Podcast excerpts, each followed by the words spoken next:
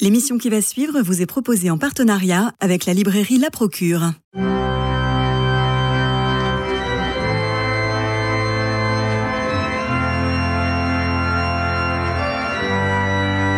Culture Club, une émission produite par Radio Notre-Dame et diffusée également par RCF. Christophe Maury. Le rapport Siazé puis l'affaire des frères Philippe et de Jean Vanier ont été des séismes pour l'Église de France et l'Église en général. Le dossier n'est pas clos, même si l'effet d'essuie-glace de l'actualité semble nous dire que nous sommes passés à autre chose. Le fond du problème s'est évité grâce à un fonds d'indemnisation, écrit Fabrice Adjage dans son nouveau livre Des loups déguisés en agneaux, penser les abus de l'Église, publié aux éditions du CERF. Fabrice Adjage, philosophe, membre du Conseil pontifical pour les laïcs, prix cardinal Lustiger de l'Académie française pour l'ensemble de son œuvre. Je le cite, juif de nom arabe et de confession catholique, converti en effet au catholicisme en 1998, père de dix enfants. Il vit en Suisse, précisément à Fribourg, où il dirige l'Institut Philanthropos. C'est de là qu'il nous parle aujourd'hui. Fabrice Adjadj, bonjour. Bonjour Christophe. Les auditeurs vous connaissent bien, vous animez l'émission Matière à penser avec Aldric Drapé. Vous aimez prendre le contre-pied des choses et vous posez la question du bon usage des abus, faire en sorte qu'ils nous interrogent personnellement et intimement. Vous écrivez Si Pascal est l'auteur d'une prière pour demander à Dieu le bon usage de la maladie, il est temps pour nous de lui demander le bon usage des abus. Comment? Oui, euh, c'est déjà un premier paradoxe. Est-ce qu'il y a un un bon usage des abus. On peut même le renverser en, disant que, comme le dit l'adage classique, euh, on n'abuse que des bonnes choses. Mhm. Donc il n'y a d'abus que relativement à quelque chose euh, qui est bon. Il faut jamais euh, que l'abus nous fasse oublier justement l'usage. Hein. Quand on est allé au-delà de l'usage, où on a dévié quelque chose qui était un élan droit. Et c'est ça qui m'a intéressé. Je dois dire que euh, vous voyez, le, titre, euh, d'abord des loups déguisés en agneaux, c'est une parole d'un frère de Saint Jean. Hein, On va y venir. Mais euh, ce qui m'a ce qui m'a intéressé ici, ou, dans ce texte, hein, c'était de penser les abus, donc de les penser vraiment pour de mhm. bon, dans l'Église, c'est-à-dire à partir quand même du, du donné de la foi, Mhm. et donc pas en dehors de l'Église, simplement dans une sorte de, pure objectivation qui me laisserait en, simple spectateur. Et enfin, euh, l'autre aspect, c'est que je, ne suis pas, euh, comment dire, je me suis pas confronté à, des cas de, pédophilie. Je me suis intéressé parce que ça, ça, relève, on pourrait dire, de, la simple barbarie. Euh, je me suis intéressé à ce qui se situait d'une certaine façon à la limite c'est-à-dire le, cas des frères Philippe, euh, le cas de Jean Vanier. Il y a, ce sont des adultes qui semblent au, au premier abord consentants, mais surtout, il y a derrière une spiritualisation, une théotion, et c'est pour ça que ça vient spécialement nous interroger. Alors, au bon grain à livrer l'évangile, vous substituez l'agneau et le loup, vous citez Saint Matthieu. Gardez-vous des faux prophètes, ils viennent à vous en vêtements de brebis, mais au-dedans, ce sont des loups ravisseurs. Y a-t-il un, un loup en chacun de nous, et lequel, Fabrice Adjadj? Oui, euh, évidemment, euh, c'est là euh, déjà la, question de, la, révélation. On peut voir ces, cas hein, d'abus de l'extérieur en se disant que voilà, c'est gravissime, vrai. et, on, voit un saint ou quelqu'un qu'on a sanctifié de son vivant tomber de, de très haut et on est dans une sorte soit d'état de, de, sidération, soit en position de spectateur désabusé qui dit euh, je vous l'avais bien dit. Mais au-delà au-delà de la sidération, il y a un doute envers euh, le mécanisme de l'Église. Oui, mais est-ce que c'est simplement une question de mécanisme? Ah ben voilà. D'emblée, quand, quand, on commence à, à parler de, de problèmes systémiques, on entre dans une logique où il y aurait un système et il suffirait de changer le système pour que ça n'ait pas lieu. Mm. Or, vous comprenez bien que non, il, s'agit d'être envoyé à sa responsabilité. Alors, j'en viens à votre première question. Est-ce qu'il y a un loup en nous? Oui. Euh, et, d'ailleurs, qu'est-ce que c'est que, la Bible? Qu'est-ce que c'est que l'Évangile? C'est une sorte de livre. Nous, nous sommes, le, je sais pas, le héros ou le zéro. Vous savez, euh, mm-hmm. vous pouvez lire euh, l'histoire de Diproy, vous voyez, où il mène l'enquête et à la fin, il découvre que c'est lui le criminel. Mais là, c'est exactement ça. Nous lisons ce livre et nous découvrons à la fin que qui, a crucifié l'agneau de Dieu? Ben, C'est mon péché qui l'a crucifié d'abord. Hmm. Et donc quand je, je, regarde ces affaires, je peux les voir de l'extérieur en disant, ben voilà, quel drame pour l'Église, quel, quel discrédit jeté. Oui, ça discrédite un certain nombre de personnes impliquées, ça, ça discrédite parfois certains fonctionnements, mais moi, ce qui m'a intéressé, c'est surtout le fait qu'au contraire, euh, cela nous rappelle la vérité de la révélation, parce que la Bible ne cesse de parler d'histoire comme ça. Regardez euh, euh, dès le départ, d'abord avec Adam, ça c'est tout de suite, je veux dire, ça, ça commence dès le départ, oui. par un abus. Ensuite, vous voyez, tous les, livres des juges, les livres des rois d'Israël, la figure emblématique que je mets en avant dans ce livre de, Salomon. De Salomon, oui, vous en parlez, le plus sage, et qui en même temps va livrer un culte aux idoles et qui va avoir un nombre invraisemblable d'épouses et de concubines. c'est l'auteur du Cantique des Cantiques, dit-on. Donc, vous voyez, on est dans quelque chose qui, ressemble à ce que nous voyons. Et, et donc, l'interrogation, bah, il faut sortir d'une lecture simplement journalistique, il faut sortir aussi d'une lecture hagiographique pour retrouver le sens de la lecture biblique des événements.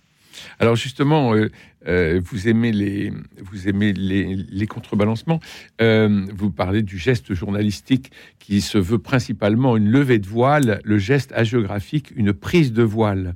et surtout, vous parlez moins d'affaires que d'énigmes. Et dans l'énigme, il y a effectivement toute la question du mal, et puis on va parler de, de, plein de choses encore, mais il y a aussi un changement d'époque. Quand Jésus dit ⁇ Je suis le chemin, la vérité et la vie ⁇ vous indiquez l'itinéraire individuel se substitue au chemin, la sincérité à la vérité, le vécu à la vie. Le fade et le moule emporterait-il, pour reprendre Bernanos, que vous citez à plusieurs reprises? Je, euh, je, vais être encore plus lent pour euh, que les auditeurs comprennent bien. Avec Je suis le chemin, la vérité et la vie, vous indiquez l'itinéraire individuel, la sincérité et le vécu. L'itinéraire individuel se substitue au chemin, la sincérité à la vérité, le vécu à la vie. Est-ce que l'époque, justement, euh, participe à cette énigme? Oui, c'est toujours euh, un des enjeux. Le, double mouvement que j'essaye d'opérer, c'est par rapport à, ce qu'on appelle des affaires. Effectivement, je, tout la, les, la tâche, c'est de passer des révélations, vous voyez, des scoops, comme on dit euh, mmh. journalisme, à la révélation. Et, donc, euh, non pas un simple scoop, mais à quelque chose que, oui, le mot révélation se dit apocalypse en grec. et donc, c'est pas simplement qu'est-ce que ça veut me dire, à quel endroit cela vient chercher euh, le, loup en moi, euh, mais aussi euh, qu'est-ce que ça me dit de mon époque, effectivement, oui. et, du christianisme dans mon époque. Or, il est vrai, par exemple, on, dit aujourd'hui, on, a besoin de témoins, on a besoin de saints, on n'a pas tellement besoin de, doctrine. et, oui, bon, d'accord, très bien, mais le problème, c'est que qu'est-ce que ça veut dire le témoignage? Le mot témoignage euh, en grec se dit martyr. Martyr, oui.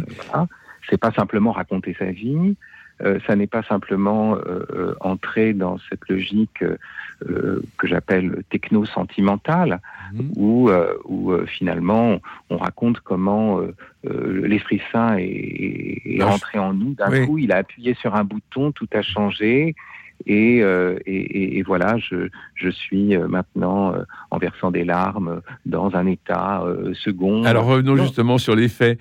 Thomas Philippe. je, je, rappelle, je juste sur la question du témoignage. Nous témoignons de la sainteté du Christ. Nous ne témoignons pas de, notre, propre, sainteté. Bien sûr. Nous ne témoignons, et c'est pour ça que le pécheur est précisément, en, en tant qu'il est un pécheur qui se reconnaît comme tel, le premier témoin et non l'inverse, c'est-à-dire cette sorte de, personne canonisée de son vivant qui devient un gourou et qui devient tout d'un coup le centre de l'attention euh, et des applaudissements. Alors ça, c'est terrible.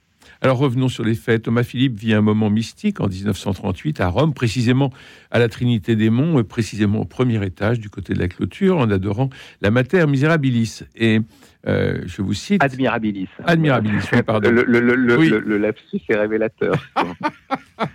Tout à fait. Euh, la jouissance vient de l'Immaculée, ce qui garantit une pureté à toute épreuve, écrivez-vous. N'y a-t-il pas à ce moment-là une confusion entre l'image et l'icône, simplement?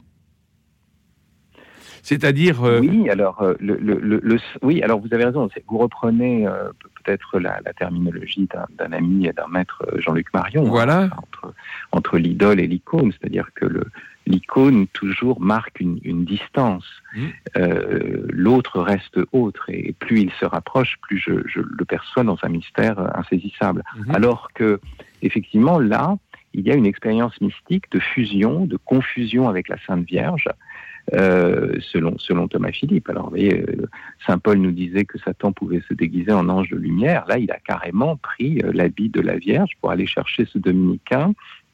Il y a cru. Moi, j'essaye de pas. Il y a, un mélange d'aveuglement sans doute, euh, mais, il y a une part de sincérité, euh, pas simplement que de la tromperie de, la part de Thomas Philippe, parce qu'il a, eu un tel rayonnement justement par rapport à cette sorte de sincérité qu'il a embêtant. Et, et voilà, ce qui est extraordinaire, c'est qu'il dit que la Sainte Vierge lui a donné une, une jouissance mystique qui a rejailli sur ses organes sexuels. À partir de là, il va y avoir toute une, une, sorte de théorisation d'un nouveau christianisme euh, euh, où la sexualité, en dehors de toute conjugalité, voire même en dehors de toute pénétration, devient un, lieu de, de, retour au paradis euh, terrestre, etc. Et, et c'est ça qui est très intéressant, c'est que tout ça va se faire à partir d'une position de dévotion mariale et même l'idée que nous sommes les tout petits de Marie. Vous savez, euh, hmm. comme les jeux euh, des tout petits hein, euh, sont innocents, quoi qu'il advienne, eh bien, on serait dans cet, état de, de, pré-responsabilité et donc de déresponsabilisation totale. Et c'est ça qui est, qui est, qui est comment dire, particulier et spécifique. Hmm. C'est que ces abus s'insèrent à l'intérieur d'une certaine interprétation de la dévotion mariale et se fait pas à partir d'une sorte de despotisme d'en haut, mais parce qu'on est des agneaux, parce qu'on est euh, des tout petits, et c'est parce que nous sommes des tout petits qu'on peut se livrer à tout ce genre, de choses. c'est ça qui est très intéressant. C'est un despotisme d'essence qui va être euh, euh, dogmatisé pour en faire pour en faire une théorie ensuite des, et ensuite des disciples, non? Oui, une théorie, mais une théorie qui, qui est pleine de, de, de, pseudo-spiritualité, de, sentimentalisme, et, euh, et qui, euh, et qui va, va, va conduire à, oui, enfin, il y a, y a, des disciples, il y a, y a l'idée d'une euh, de, de l'Église officielle qui n'est pas assez mûre pour entendre cette cette révélation euh, qui serait pour les, pour les tout derniers temps. Alors ça va très loin parce que le 8 septembre 1947, Anne de Rosambeau avorte d'un enfant qu'elle attend de Thomas Philippe et le fœtus est placé dans un reliquaire, objet d'adoration. Il y a des lanceurs d'alerte comme euh, Madeleine Guéroux ou Jacques Maritain. Ils, ne sont pas en... Mais pourquoi? Parce que c'est un truc de dingue. On est chez les fous là. Oui, c'est bon. Il y, a eu, quelque chose de bon. L'affaire euh, de, cet avortement, euh, c'est Gérard Deslauriers qui va porter à la connaissance du Saint-Office. Euh, il, y a, eu un, double mouvement, à mon avis. Hein. Le premier, c'était le fait que Thomas Philippe et Marie-Dominique Philippe paraissaient comme les garants d'une certaine orthodoxie, d'un certain conservatisme thomiste. Et c'est pour ça que très tôt, euh, euh, on va on va affirmer qu'il faut euh, pas complètement les démolir. Enfin, Thomas Philippe va être écarté quand même, mais pas le père Marie-Dominique Philippe, alors qu'il a une, condamnation. Hein, mmh. Il ne doit pas prêcher d'ailleurs la, spiritualité, hein, parce qu'il va faire ça tout le reste de sa vie. Bon, mais on n'ose pas on n'ose pas trop l'attaquer parce qu'il est le garant dans une période, vous voyez, de, on pourrait dire de, de, très centrifuge par rapport à la, à la théologie. Euh, d'une sorte de, centre hein, euh, qu'il faudrait maintenir. Et donc, euh, donc il, va, il va être en partie protégé par certains, mais c'est vrai que très tôt, dès les années 50, hein, Jacques Maritain dit à, à Charles Journet que, c'est un fou. Ça, c'est très étonnant. Et puis, l'autre aspect, c'est l'idée qu'il serait venu à résipiscence. Et c'est le, signe de cela, ce sont les œuvres. C'est-à-dire que quand vous voyez une œuvre comme Saint-Jean, quand vous voyez une œuvre encore plus hein, comme l'Arche, euh, vous vous dites, bah, voyez, il y a des fruits. Donc, euh, on reconnaît un arbre à ses fruits, donc voilà, c'est pas possible. Et, en réalité, qui est l'arbre? C'est toujours le Christ. Euh, qu'il puisse passer par des canaux défectueux dans sa grande miséricorde, ça a toujours été le cas dans l'histoire de l'Église. Mais là, vous voyez, il y a cette idée que, regardez le nombre de personnes qui, qui, viennent à la communauté Saint-Jean, plus à l'époque que dans l'ordre dominicain en France, regardez l'œuvre de l'Arche, est-ce qu'on peut les attaquer? Et, ça, ça a été très fort parce que justement cet abus qui se fait au nom de la compassion, au nom des tout petits, au nom de, l'attention aux plus fragiles. Euh, et c'est précisément parce qu'il y a cette fragilité intrinsèque que l'on peut avoir euh, de, des rapports euh, sexuels étranges. vous voyez, c'est ça qui est extrêmement singulier dans, cette affaire. Alors, à vous lire euh, Fabrice Adjage dans Des loups déguisés en agneaux, penser les abus dans l'Église, aux éditions du Cerf qui paraît en ce moment. Euh, en vous lisant, euh, c'est intelligent, c'est malin, c'est spirituel. J'ai été emballé par la je me suis dit, mais qu'est-ce qui vous intéresse dans cette histoire? Il y a certainement un lien personnel. Et je vous cite. Dans la filiation spirituelle, il convient, parce que je rappelle que chez les Philippe, il y a 8 vocations sur 12 enfants. Hein, et je vous cite, dans la filiation spirituelle, il convient de remonter de Jean Vanier à Thomas Philippe, puis de Thomas Philippe à Thomas de Haut, son oncle dans l'ordre familial, son frère dans l'ordre dominicain. Je le répète, si les textes de Jean Vanier et de Marie-Dominique Philippe ne m'ont jamais beaucoup intéressé, ceux du père de Haut au lendemain de ma conversion, firent une forte impression sur moi. N'est-il pas le Théonas de Jacques Maritain, celui que l'on surnommait, non sans raison, le poète de saint Thomas?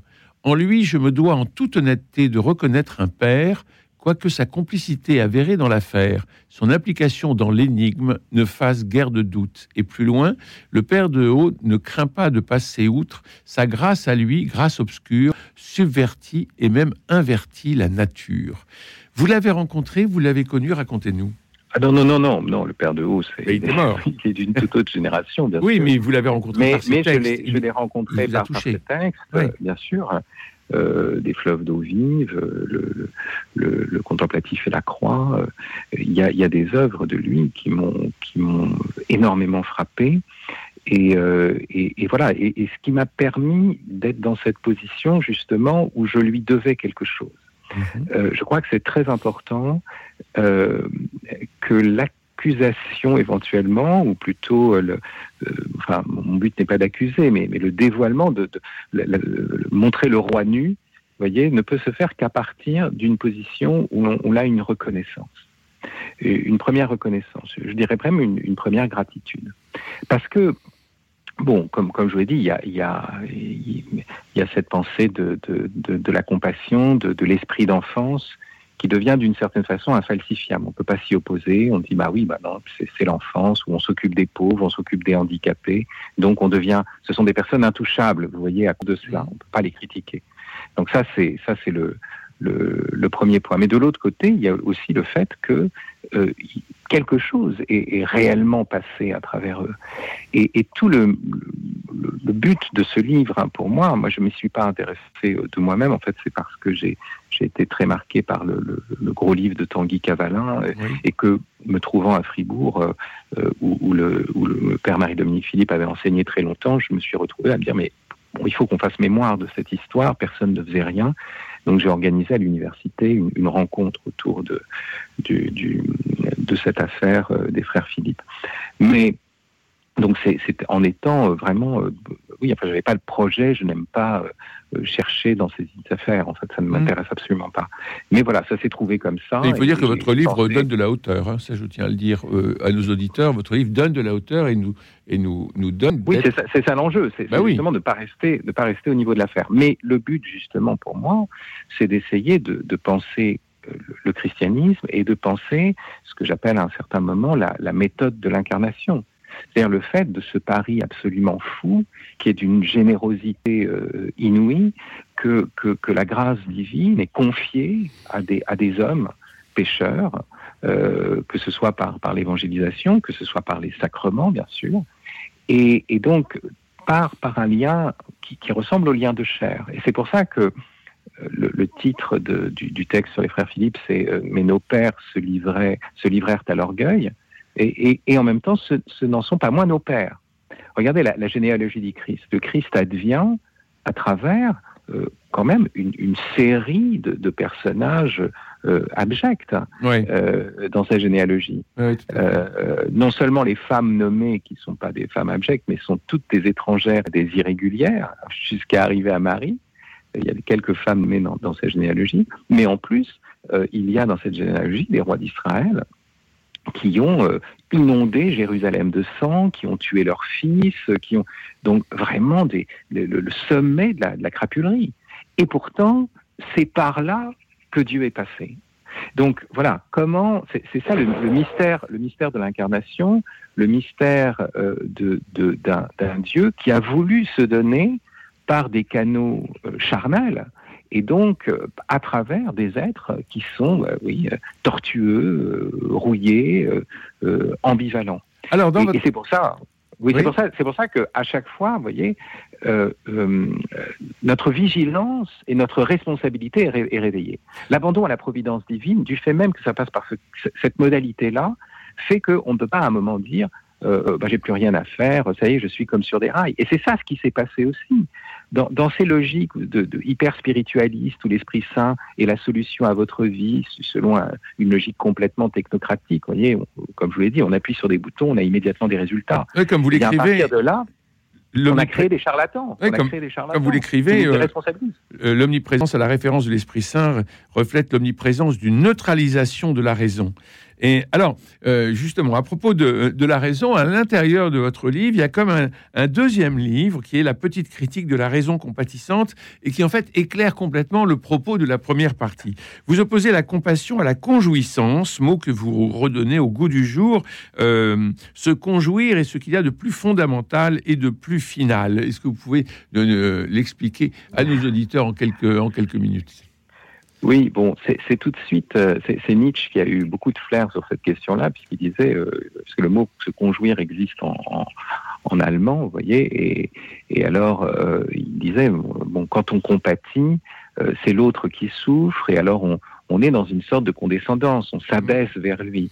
Donc il peut y avoir toujours dans la logique de la compassion euh, une, une, sorte de, de, narcissisme, euh, une, une, manière de, de se montrer soi-même comme le sauveur, celui qui est tourné vers les autres, etc. Alors que c'est beaucoup plus difficile de se réjouir euh, du bien, du succès des autres. Et, et se conjouir, c'est exactement ce sens-là. Hein ce qui nous rend vraiment humbles, c'est pas le fait de, descendre ostensiblement de notre trône pour aller vers le pauvre, mais c'est de dire, ah ben, euh, de, voir euh, notre frère élevé au-dessus de nous et, de se dire, bah, c'est merveilleux, euh, Dieu, tu, fais des, merveilles. Vous voyez, donc se conjouir est plus difficile. Et surtout, alors c'est comme je disais, c'est plus fondamental, mais c'est aussi plus final, c'est que au bout du compte, il s'agit pas, il s'agit pas de compassion. Au ciel, il n'y a plus de compassion. Il y a le fait de se réjouir de la joie de l'autre, de l'élévation de l'autre. Au ciel, il y aura des saints qui seront euh, euh, incomparablement plus hauts que moi, et je devrais me réjouir de cette joie. Et, on le voit très bien chez Jean-Baptiste, quand il dit euh, que, que, l'ami de l'époux n'est pas celui qui a l'épouse, mais, mais voilà, sa, joie est parfaite. Vous avez, des mots très, vous avez des mots très forts. Si Dieu n'était que sauveur, ce serait terrible. Il nous réenfoncerait dans la boue rien que pour nous en retirer encore. Et un peu plus loin, s'il peut nous arracher à la misère, c'est parce que sa miséricorde a moins pour essence de nous délivrer du mal que de nous faire entrer dans son règne, de nous rendre participants à sa fécondité éternelle. Sur des mots, oui, si, vous êtes, du bien, ça oui, si vous n'étiez qu'un pur pompier, c'est-à-dire toute votre essence de votre vie, c'est d'éteindre des feux, eh bien, vous devenez automatiquement un pyromane, vous allez en allumer. Euh, donc, effectivement, si Dieu n'était que sauveur, euh, il faudrait que nous soyons dans la misère. C'est une objection qu'ont fait beaucoup de, critiques du, christianisme et, Nietzsche lui-même. Euh, donc, donc c'est très important de comprendre que l'enjeu Dieu ne nous sauve que parce qu'il n'est pas seulement sauveur. S'il peut nous arracher définitivement au mal, c'est parce qu'il veut d'abord nous communiquer le bien et nous faire entrer dans, cette vie de, donation, vous voyez, d'offrande et, et de surabondance. Je vous cite encore, autre aspect de la miséricorde divine, elle chasse la misère du prochain, Mais cette misère qu'elle chasse principalement, c'est ce qui fait obstacle à la sainteté. Le saint, c'est précisément qui je suis, et c'est le péché qui m'entraîne vers ce que je ne suis pas, écrivez-vous. On va conclure sur ces, sur ces mots qui euh, nous donnent à penser. et j'y, tiens, tiens, beaucoup, mais, mais, mais, voyez, ça veut dire que être saint, c'est, c'est être soi-même euh, sous le regard de Dieu, dans, le, ce que Dieu a voulu pour nous. Et c'est ça, c'est très important. Donc on est toujours responsable. Il y a encore plein de... Euh, plein mis à part, plein de questions à vous poser pour ce livre qui fait du bien, qui interroge et qui n'apporte pas de réponse, mais qui nous donne euh, d'aller plus loin dans ces énigmes. Des loups déguisés en agneaux, penser les abus dans l'Église. Fabrice Adjadj, aux éditions du Cerf. Merci infiniment à vous. Merci pour ce, beau livre. Merci à Jean-Paul Lérine pour la réalisation. Merci à Camille Meyer, à François Dieudonné, à Philippe Malpeuch pour la réussite technique de notre rendez-vous. Demain, c'est vendredi nous allons au théâtre. Je vous embrasse.